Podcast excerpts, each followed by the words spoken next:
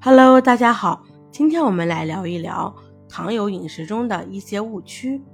好多糖友在饮食上认为碳水化合物升糖速度过快，而严格控制主食，并过多使用高蛋白及高脂肪食物。这种做法只注意到了即时血糖效应，而忽略了总热量和脂肪摄入量增加的长期危害。第二呢？糖友们尽量不要或少用单糖和双糖类，严格控制纯糖食品、甜点等。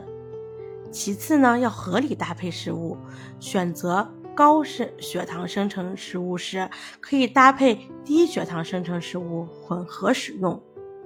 比如粗杂粮的血糖生成指数较低，但适口性又差；细粮食物血糖生成指数较高。粗细粮搭配既可以改善口感，又可以降低食物血糖生成指数。